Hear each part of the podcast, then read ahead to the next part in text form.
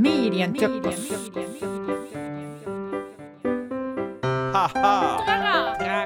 Medienzirkus. Das Elternkindermagazin mit viel Trara.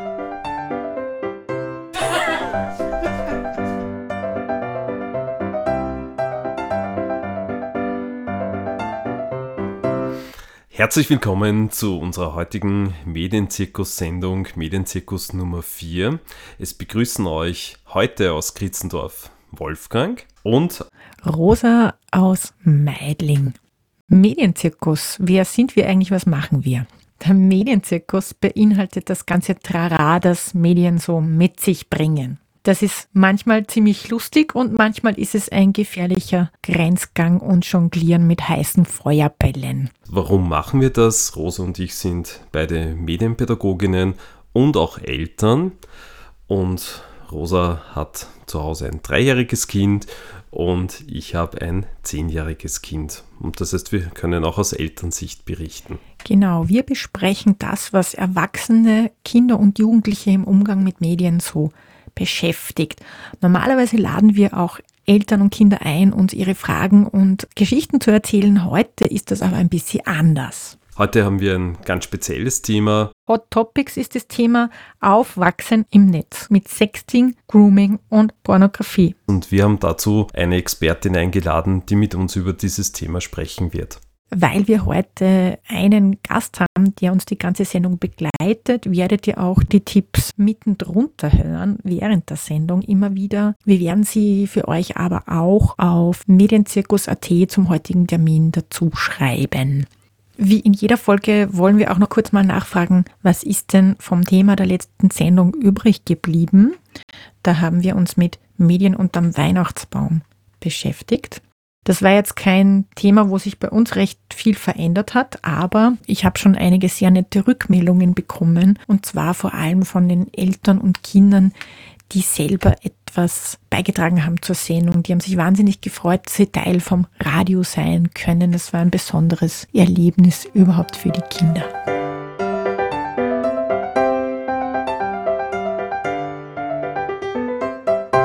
Wir sind heute nicht nur zu zweit, wir sind heute zu dritt. Wir haben einen ganz besonderen Gast eingeladen, Elke Prohaska, eine Expertin, die uns zu den heutigen Themen einige spannende Dinge berichten wird und sicher auch ganz viele Tipps mitgebracht hat für euch. Elke ist unsere Kollegin bei Safer Internet, deswegen sind wir jetzt hier per Du. Und Elke Prohaska ist klinische Psychologin und auch bei Rad auf Draht schon sehr lang dabei. Das heißt, sie hat ganz viel mit Kindern und Jugendlichen direkten Kontakt und ist in einigen Präventionsprojekten, die sich rund um das Thema Sexualität und aber auch sexuelle Übergriffe stark machen für Kinder und Jugendliche. Elke, danke, dass du heute da bist. Gerne. Danke für die Einladung.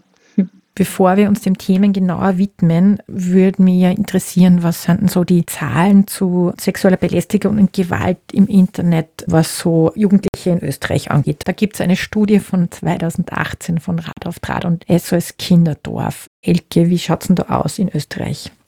Also es ist so, dass wenn man alle Altersstufen, und wir haben 11 bis 18-Jährige befragt, zusammennimmt, dann ist es rund ein Drittel, die bereits äh, einmal sexuelle Online-Belästigung erlebt haben. Und wir sehen, dass je älter die Jugendlichen werden, umso mehr sie sexueller Belästigung online ausgesetzt sind. Also bei den 14- bis 18-Jährigen liegen wir dann schon über 30 Prozent. Womit fangen wir an bei dem großen Thema Grooming, Sexting, Pornografie? Pornografie brauchen wir jetzt, glaube ich, für die Erwachsenen nicht erklären, aber die zwei Begriffe Grooming und Sexting sind vielleicht nicht allen ganz klar. Aber wie kann man das erklären, was das bedeutet? Ja, also Sexting wird bedeuten, dass man von sich selber ein Nacktfoto oder vielleicht auch ein freizügiges Foto oder Video an jemanden schickt. Und die Voraussetzung ist auch, dass die Person das auch haben möchte. Bei Cybergrooming ist es so, man kann sich das vielleicht auch so ein bisschen vorstellen, offline, man geht zum Spielplatz mit den Kindern und das ist ja eigentlich ein schöner Ort, ein netter Ort. Und da kann es aber dann auch sein, dass sich dort Menschen hinbewegen, die ganz bewusst Kontakt zu Kindern suchen, um sie möglicherweise auch sexuell zu belästigen. Und so ähnlich kann man sich das bei Cybergrooming vorstellen. Da ist es so, dass Menschen, die ganz bewusst den Kontakt zu Kindern suchen, mit dem Gedanken, sie später auch sexuell zu belästigen, eben auch im Internet Räume aufsuchen, wo Kinder oder auch Jugendliche sind. Und wenn dann eben Erwachsene ganz gezielt online den Kontakt zu Kindern und zu Jugendlichen suchen, um sie sexuell zu belästigen, dann nennt man das Cybergrooming.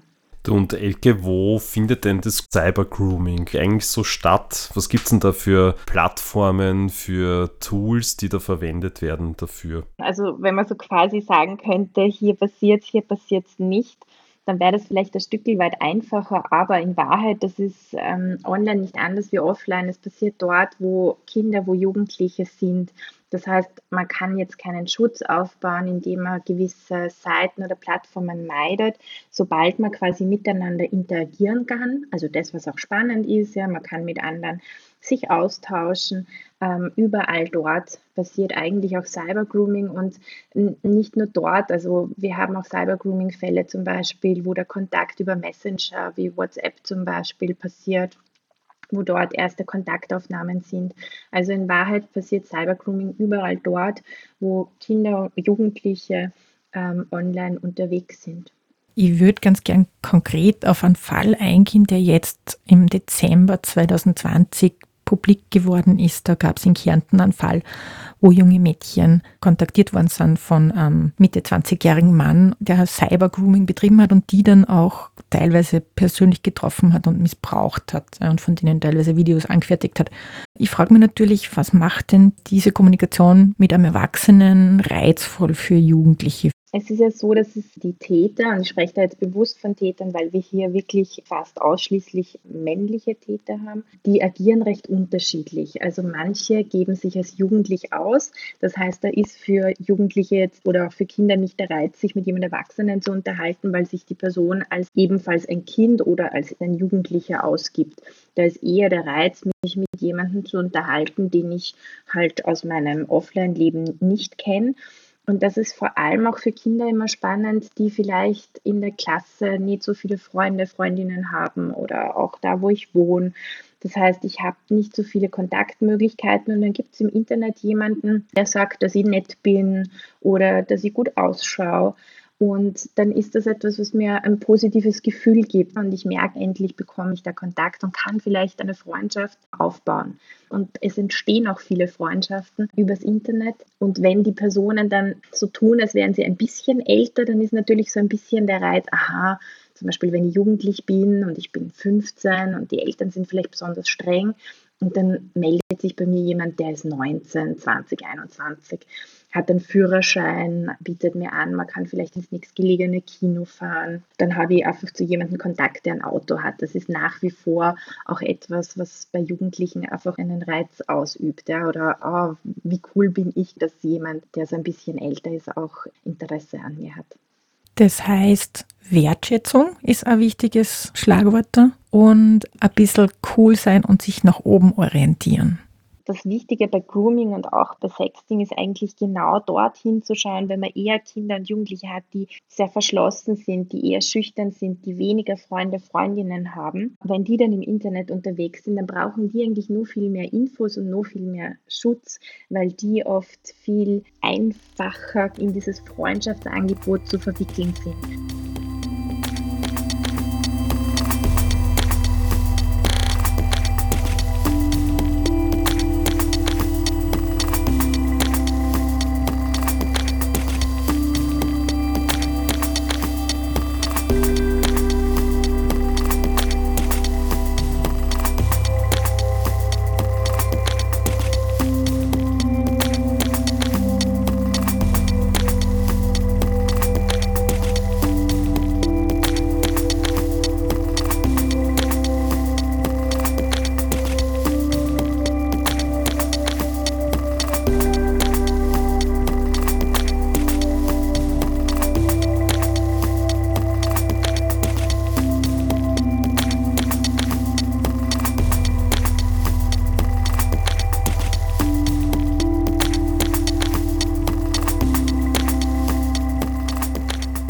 Es da irgendwelche Tipps auch von dir, Was kann man denn da machen, damit ich wirklich feststellen kann, ist das die richtige Person ist, die wirklich 14 Jahre alt? Wolfgang, bevor ich auf die Tipps eingehe, ist mir nur eins so wichtig, was ich immer und immer wieder merke bei den ja. Kindern und bei den Jugendlichen. Und zwar ist das so das Ding, dass sie oft wissen von den Eltern oder so, ist es absolut verboten, mit jemandem im Internet Kontakt zu haben, den sie nicht aus dem echten Leben, das ist so ein klassischer Erwachsenenausdruck, den sie da nicht kennen. Und das Problem ist, dass dann man eigentlich als Elternteil ja gar keine Info zu diesen Tipps weitergeben kann. Weil wenn ich es generell verbiete, dann wird es ja keinen Sinn machen, diese Tipps weiterzugeben. Das heißt, an alle, die uns dazuhören, ist so mein wirklich Appell von Herzen, Kindern da einfach wirklich schon früh Möglichkeiten mitzugeben, auch sehr spielerisch, wie man eben herausfinden kann, wer dahinter steckt, dass man ihnen auch diese Möglichkeit gibt, wo sie wirklich auch noch mit Problemen sehr leicht zu einem kommen, weil sie als Eltern einem vertrauen, weil noch nicht das Jugendalter da ist, wo man sich dann abgrenzt. Und da kann man dann eben sehr nette Sachen mitgeben. Zum Beispiel immer, wenn einem jemand sympathisch ist und man mag sich mit der Person austauschen, ähm, dann kann man sehr spontan ein Foto verlangen und das kann man sich kreativ ausdenken lassen. Wir haben den Trick nämlich tatsächlich von einem Mädchen, die sie das mit ihrer Mutter ausgemacht hat und die hat das immer so gemacht, dass wenn die mit jemandem gechattet hat, hat sie gesagt, du, was hast denn du gerade im Kühlschrank? Und das, was die Personen dann gesagt haben, was sie im Kühlschrank haben, hat sie gesagt, gut, dann nimm halt, keine Ahnung, wenn der einen Salat zu Hause gehabt hat, nimm den Salat und halt ihn halt vor, keine Ahnung, eben mit der linken Hand über den Kopf. Mhm. Und wenn die Person dann gesagt hat, ah na, das geht jetzt nicht oder das Foto nicht gleich kommen ist, dann hat sie gesagt, dann war für sie klar, da stimmt irgendwie was nicht. Weil wenn ich zuerst sage, ich habe das und dann schicke ich aber das Foto nicht. Und das, was man den Kindern lernt, ist eben, es muss ein Foto sein, das ich vorgebe und es muss schnell kommen. Und die Kinder sagen eigentlich meistens, na, also zwei, drei Minuten. Ja? Und wenn ich es eben eine Stunde, anderthalb später kriege, dann kann ich nicht mehr so davon ausgehen, dass das tatsächlich die Person ist, als diese sich ausgibt. Anderswo habe ich gehört, dass viele Kinder und Jugendliche sagen, das ist für sie normal, wenn man ins Netz geht, dass das auch vorkommt, dass man irgendwie belästigt wird. Ob es jetzt sexuelle Belästigung ist oder so Hate, ähm, genau, das gehört für sie dazu. Ja, das war eines der berührendsten Momente für mich, wie ich die Studienergebnisse angeschaut habe, weil natürlich, wenn man bei Rad auf Draht arbeitet und, und man viele Workshops hält, dann, dann weiß man, dass Jugendliche sexuelle Belästigung online erleben. Aber dass sie dann sagen, das ist normal, das muss ich aushalten und oft dann noch eine Schippe drauflegen, indem sie sagen, ja, aber es ist auch so, da bin ich halt selber dran schuld. Sie bekommen zum Beispiel ein, ein Penisbild zugeschickt das sie nicht haben wollen von einer Person, mit der sie zuvor noch nie Kontakt hatten. Und dann denken sie, sie sind selber daran schuld, weil sie zum Beispiel ein Foto gepostet haben in Instagram, wo sie ähm, ein bauchfreies T-Shirt anhaben. Und auch Kinder, die dann ähm, sagen, ja, ich hätte halt nicht auf diese Spieleseite gehen sollen. Aber es ist egal, ob sie auf der Spieleseite sind, ob sie auf Instagram, egal welches Foto sie posten, nichts rechtfertigt, sexuelle Belästigung. Klassische Elternfrage in dem ganzen Ding. Eltern würden sich auch fragen bei jüngeren Kindern, soll ich mein Kind kontrollieren? Soll ich das Handy anschauen? Sollen wir gemeinsam ins Handy reinschauen, was das Kind macht? Soll ich heimlich kontrollieren, was das Kind macht? Ist das etwas, das geht oder geht das gar nicht? Meine Eltern machen sich Sorgen natürlich. Ich glaube, das, was man zuerst mal machen kann, ist dieses überhaupt da das alles gemeinsam machen und zu zeigen, ähm, ich weiß, was, dass es im Internet auch Sachen gibt, die nicht nett sind. Da gibt es Personen, die nicht nett sind. Und wenn dir da was passiert, dann können wir gemeinsam was tun. Als wenn ich sage, aber pass auf, geh da nicht hin, mach das nicht und jenes, weil dann traue ich mich ja gar nicht, wenn was passiert ist, das zu sagen, weil ich dann lerne, das hat immer mit mir zu tun, wenn mir was passiert. Wenn ich jetzt aber gar nichts sage und dann mein Kind kontrolliere, dann ist halt, und das rate ich Eltern immer, sich durchzudenken.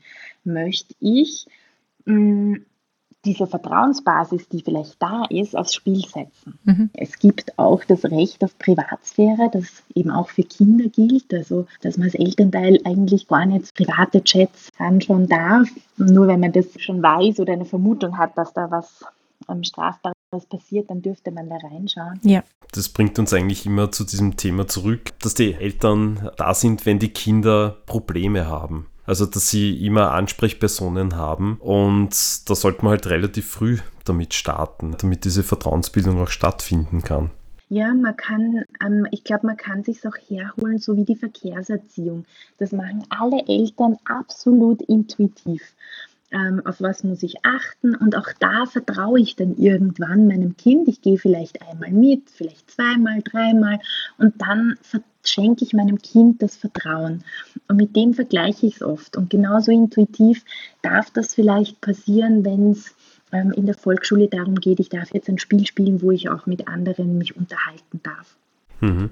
Und im Kindergarten wäre es dann so, dass man mit den Kindern ja schon anfängt, so, wo sind meine Grenzen, wer darf was bei meinem Körper, quasi als Vorstufe, bevor man mit digitaler Bildung anfängt, oder? Wer darf mich berühren, wo sage ich Nein? Da ist nur das, was so wichtig ist, also wenn wir anfangen mit dem Nein, dann machen wir oft schon ein bisschen was zu, weil das Ganze passiert eigentlich noch weit bevor man Nein sagen, das Nein sagen endlich lernt oder sogar bevor man Nein sagen kann, ähm, dass das Kind sich einfach spürt, ich darf mich überall berühren.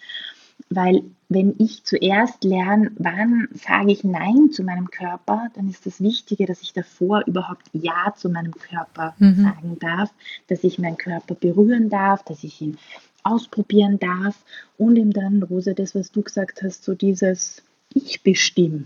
Ja, wer da wo wie mich berühren darf, wer mir ein Bussi geben darf, wer mich drücken, kuscheln darf.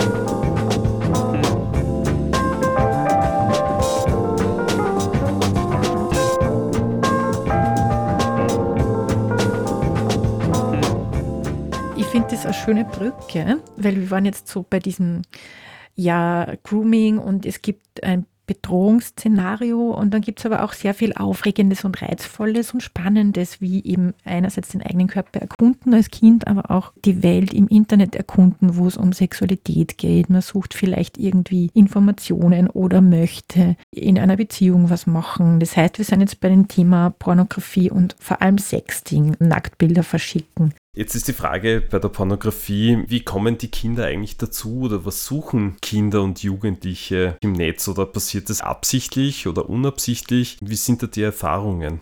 Ich würde dir gerne ein Beispiel erzählen. Und zwar hat mich mal eine Mama kontaktiert und hat mir geschrieben, dass sie bemerkt hat, dass ihre Tochter auf ihrem Handy, also am Handy der Mutter, auf Pornoseiten war. Und ob ich irgendwie sagen kann, was sie tun soll. Das Mädchen war in der zweiten Klasse Volksschule und ich habe dann mit ihr besprochen, wie sie jetzt mit ihrer Tochter reden kann und sie hat mir dann zurückgemeldet, was eigentlich der Grund war. Und es war so, dass in der Schule sich die Kinder unterhalten haben, wie machen Erwachsene eigentlich Sex. Und irgendwie hat keiner was dazu sagen können. Und dann hat ein Kind gesagt, ich habe gehört, wenn man in Google Porno eingibt, dann kann man sich das anschauen. Also ist das Mädchen nach Hause, hat auf ihrem eigenen Handy, das perfekt geschützt war mit Filter, da konnte sie nicht Sex eingeben, da konnte sie nicht Porno eingeben, hat sie sich das Handy der Mama ausgeborgt und hat da dann Porno eingegeben. Und die Mutter hat ihm das Gespräch gesucht und da war es dann möglich, dass die Mutter zum Beispiel das Mädchen gefragt hat, wie sie jetzt dann damit gegangen ist. Und das Mädchen hat dann gesagt, du Mama, es war so schier, macht ihr das wirklich so? Und dann konnten die drüber reden. Und was das Ganze zeigt, ist, dass Kinder in der Volksschule ein vollkommen natürliches Interesse an Sexualität haben. Also wenn sie da Interesse haben, dann sieht man, ah ja, das ist eine ganz gesunde Entwicklung. Und die interessieren sich aber nicht für das, was wir oft als Erwachsene einen Blick auf Sexualität haben, sondern die haben halt ihre ganz individuellen Fragen. Und wenn wir offen sind, die zu beantworten, mit wir meine ich uns alle. Das sind Eltern, das sind alle Personen, die mit Kindern zu tun haben. Das ist die Schule, das sind Lehrer, Lehrerinnen, Expertinnen, die an die Schulen kommen, die ganz wichtig sind, weil sie ja nicht dieses Näheverhältnis zu den Kindern haben und danach einfach wieder gehen. Da traut man sich vielleicht dann eher noch ganz persönliche Fragen zu stellen dass wir da sind für diese Fragen, die aus diesem kindlichen Blick heraus auch entstehen. Und wenn man sein Kind beobachtet, ist es meistens so, dass die Kinder dann sagen, okay, danke, und die sind wieder weg. Und wenn die dann aber merken, bei diesen Fragen ist es so peinliches Schweigen oder na, äh, da bist du noch zu jung, mhm. dann wissen die Kinder, okay, gut, das kann ich meine Eltern nicht fragen. Oder wenn das Thema gar nicht sein darf, ja, dann mache ich mich halt auf die Suche nach Infos. Und dann haben wir vielleicht Kinder, die haben Glück, die kennen von den Eltern Kindersuchmaschinen. Und die suchen mhm. dann in den Kindersuchmaschinen und bekommen dann altersgerechte Infos. Vielleicht aber nicht. Ähm, vielleicht hat auch irgendein Freund ein Handy oder Freundin und dort gibt man dann eben Sex ein und dann kommt es immer darauf an, was man da angezeigt kriegt. Das kann eine Aufklärungsseite sein, das kann eine Pornoseite sein. Auch bei den Pornoseiten haben wir dann keine Ahnung, was sie dort zu sehen bekommen, weil hier die Range sehr groß ist. Mhm. Und ähm, vielleicht ein letztes noch, wenn Kinder dann auf eine Pornoseite gelangen, in einem Alter, wo wir das alle nicht wollen, dann gibt es Kinder, die haben Infos von ihren Eltern oder ihrem Umfeld zum Vergleichen. Die können sagen, okay, das, was ich da sehe, das passt irgendwie nicht mit dem zusammen, was ich schon gehört habe über Liebe und über Sexualität. Und dann gibt es aber Kinder, die haben noch gar nichts dazu gehört. Und das erste, die erste Info, die sie dann dazu bekommen, ist ein Porno. Und deshalb ist es so wichtig, wichtig, mit Kindern vorher ihre Fragen zu besprechen, ihnen kindgerechte Antworten auch zu geben, damit sie da auch einen Vergleich haben, weil wir nicht zu 100 Prozent ausschließen können, dass sie solche Bilder sehen. Auch wenn wir sehr viel tun, dass sie das möglichst nicht in diesem Alter sehen. Was mir da sehr geholfen hat, sind drei Bücher, die die Fragen auf kindliche Art stellen. Das ist dieses Klär mich auf, Teil 1 und 2 von der Katharina Garten. Das kann man so ab fünf Jahren bis im ganzen Vollschulalter einsetzen. Das sind so nette Fragen, ja, rund um Körper, Sexualität, Liebe und die werden auch sehr kindgerecht beantwortet. Und was ich auch lustig finde und schön ist dieses Bilderbuch Das Liebesleben der Tiere. Also dass es so ganz viele verschiedene Orten von Liebe, Sexualität, Zuneigung gibt und deshalb mit Tieren beschrieben. Finde ich wunderschön. Ja, und vielleicht auch ein Tipp von mir, es gibt den Blog von Gefühlsecht, nennt sich der. Das ist von einer Sexualpädagogin und die testet ganz viele aufklärerische Bücher für Kinder und für Jugendliche. Und da kann man als Elternteil schon ganz genau sehen, was erwartet einen da quasi drinnen und was sagt eine Expertin zu diesen Büchern. Was könnte ich einem Kind als Tipp mitgeben, einem Jugendlichen rund um das Thema Sexting, ohne dass ich gleich mit dem Zeigefinger komme? Das, was wir den Kindern in dem Bereich mitgeben sollten, ist wieder mal der gute alte Selbstwert wenn ich lerne, ich mache das, was für mich passt und ich darf auch das machen, was für mich passt und ich habe das auch gelernt von klein auf, nicht Sexualitätsbereichen, sondern das kann ich in vielen Bereichen, keine Ahnung, darf ich mich entscheiden, ob ich jetzt das eine oder das andere Brot esse oder was auch immer, dann ist das etwas, was ich gelernt habe und was ich ganz automatisch mache. Und dann gehört für uns dazu, einerseits auszuhalten, Jugendliche haben ein Recht auf eine selbstbestimmte Sexualität. Das heißt, ab 14 dürfen sie auch solche Fotos austauschen. Und wenn ich da offen mit meinen Eltern drüber reden kann und die mir dann vielleicht dazugeben oder vielleicht nicht die Eltern, weil es nicht mehr passt, sondern ich stelle Seiten im Internet zur Verfügung, wo steht, wie ich vielleicht möglichst sicher solche Bilder und zwar sicher für mich austauschen kann wo Jugendliche dann einfach wissen, okay, wenn ich so ein Foto aus der Hand gebe, dann darf die andere Person sich das nur anschauen. Und mehr darf sie nicht damit. Eine ganz wichtige Info, die Jugendliche unglaublich stärkt.